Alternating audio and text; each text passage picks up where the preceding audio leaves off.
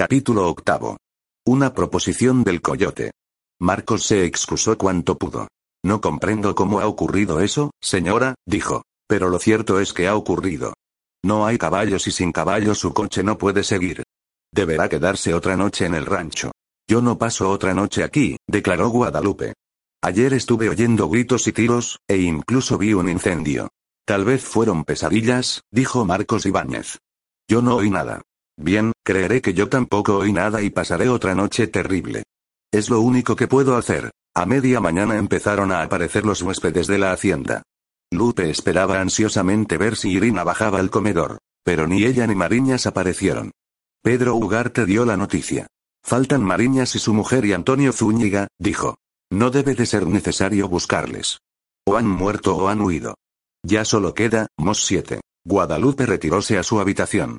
Temía que alguno de los lugones la viera y comprendiese el motivo por el cual la esposa de don César de Echagüe se encontraba en un lugar donde no estaba su marido y en cambio actuaba. El coyote. El no haber visto a Irina la había alegrado, especialmente después de asegurarse de que la falsa princesa no estaba en ningún sitio. El coyote. Había dicho que iba en busca de su amor. ¿Del amor de Irina? ¿O acaso del amor de otro hombre para Irina? ¿Por qué tenía que cruzarse aquella mujer en su camino? La amaba aún. El coyote. Pero desde el momento en que ella no estaba ya en el rancho y, además, habían desaparecido los caballos, solo. El coyote podía ser culpable de aquella desaparición. Guadalupe decidió esperar. Entretanto, en el salón habíanse reunido los siete herederos que aún podían aspirar a la fortuna. Dennis Riley les dirigió la palabra. Ya solo somos siete, dijo.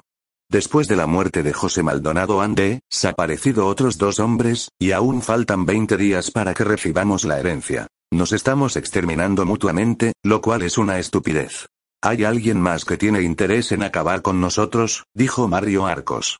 Desde luego, asintió una voz que llegaba desde detrás de un biombo colocado en un rincón de la estancia. Cuando todos miraron hacia allí, vieron aparecer a un hombre vestido a la mexicana y cuyo rostro iba cubierto por un negro antifaz. El coyote exclamó Riley. Veo que me recuerda, señor Riley, sonrió. El coyote, nos vimos hace tiempo y le ordené que cambiara de vida, ya sé que lo hizo y que se alegra de ello. En cuanto a los demás, quietos. No traten de sacar ningún arma. Sería una estúpida forma de suicidio. Todos quedaron inmóviles, pendientes de las palabras del coyote. Como no hablase, Riley le preguntó. ¿Qué desea? He venido a hacerles un favor y a presentarles una proposición, replicó. El coyote. Anda en juego una gran fortuna que al paso que siguen ustedes en el trabajo de exterminarse, acabará no siendo para nadie. Será para el criado, dijo Arcadio Bandini. En efecto. Sus odios solo beneficiarán a ese criado, que es el único que conoce el paradero exacto del cofre del tesoro. ¿Qué pretende? inquirió Riley. Recibir lo antes posible mi parte del tesoro, contestó. El coyote. ¿Su parte? ¿Cuál? preguntó Bandini. La tercera parte, respondió. El coyote. Unos 300 mil dólares. Es el precio de mi ayuda. ¿Qué clase de ayuda nos ha prestado? preguntó Ugarte. Mucha más de la que ustedes se imaginan. Pero vayamos a lo que importa. Ese Marcos Ibáñez es el único que conoce el sitio donde se guarda el tesoro, ¿no? Claro, Clijo Riley. Si le dijeran ustedes que todos abandonan la lucha por miedo a correr la misma suerte que los que ya han muerto a causa de la herencia, ¿qué hará Marcos Ibáñez? Pues muy sencillo. En cuanto haya transcurrido el plazo de acuerdo con el cual los herederos pierden el derecho a recibir la herencia, sacará de su escondite el cofre y griega. ¿Y qué? preguntó Ugarte, cuyos ojos llameaban de ansiedad. Pues que ya no tendrán que esperar más tiempo. Podrán caer sobre él, quitarle el cofre y repartir entre todos el tesoro. ¿Y si no lo saca de su escondite? Siguió preguntando Ugarte. Es seguro que lo sacará, replicó. El coyote. Ugarte, Bandini y Jaime Sola se miraron y asintieron con la cabeza. Otros no dijeron nada, y al cabo de un momento se levantaron en silencio y abandonaron el salón para irse a sus habitaciones. Una hora después, Dennis Riley entraba en la habitación de Carmen Coronel. Vengo a despedirme, señorita coronel, dijo. Me marcho. No quiero saber nada más de esa maldita herencia. Siempre tuve confianza en usted, señor Riley, replicó Carmen. Recuerdo que cuando yo era una chiquilla usted me dejaba jugar con su enorme reloj. Riley sonrió ante aquel recuerdo. Era una chiquilla deliciosa. Y sigue siendo tan bonita como entonces. Tan bonita como su madre.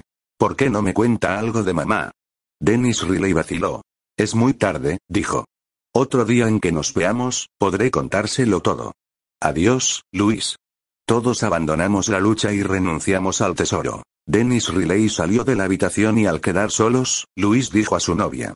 Ahora recuerdo algo que te quería decir, Carmen. Esta noche alguien hizo dos disparos dentro de esta habitación. Sé que lo oí. Debiste de soñar. No. Los oí de verdad. De nuevo se abrió la puerta y Guadalupe entró en el dormitorio. Carmen la miró, asombrada. Perdonen que me presente así, dijo. Llegué ayer noche y pensaba marcharme esta mañana. No pude hacerlo porque han desaparecido todos los caballos. Pero ahora me acaba de decir el señor Ibáñez que ya ha encontrado dos buenos caballos para mi coche. También me ha dicho que usted, señorita, es la dueña del rancho. Quiero darle las gracias por el alojamiento. No se merecen, señora, respondió Carmen. Si hubiera sabido que estaba usted aquí, habría procurado atenderla mejor. Pero en el rancho hay ahora un desorden muy grande. No debe disculparse, sonrió Lupe. He preguntado por otra señora con quien hablé ayer, pero no saben decirme dónde está. ¿Se refiere a la mujer de Mariñas? Preguntó Carmen. Se ha marchado con su marido. Entonces no podrá trasladarle mis saludos. Lo lamento. Adiós, señorita.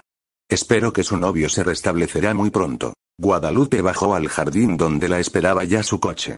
Dos malos caballos estaban enganchados a él. Lupe subió al carruaje y al sentarse vio ante ella prendido con un alfiler en la tapicería del vehículo, un papel con esta inscripción. A pinos grandes. Posada del Alce. Con emocionado acento, Lupe ordenó al conductor. Vaya a pinos grandes. Cuando lleguemos le diré a qué posada quiero ir. Cuando desde la ventana del cuarto Carmen vio alejarse a todos los herederos de la fortuna de su padre, no pudo contener un estremecimiento de inquietud. Hasta entonces había odiado hasta la sombra de aquellos hombres. Pero la idea de que se hubieran marchado todos aquellos que no reposaban en el cementerio, le provocó un escalofrío de terror. ¿Qué ocurriría ahora? Pero desde el momento en que se habían marchado todos los causantes de los crímenes, no podía ya ocurrir nada. Sin embargo, Carmen no se sentía tranquila.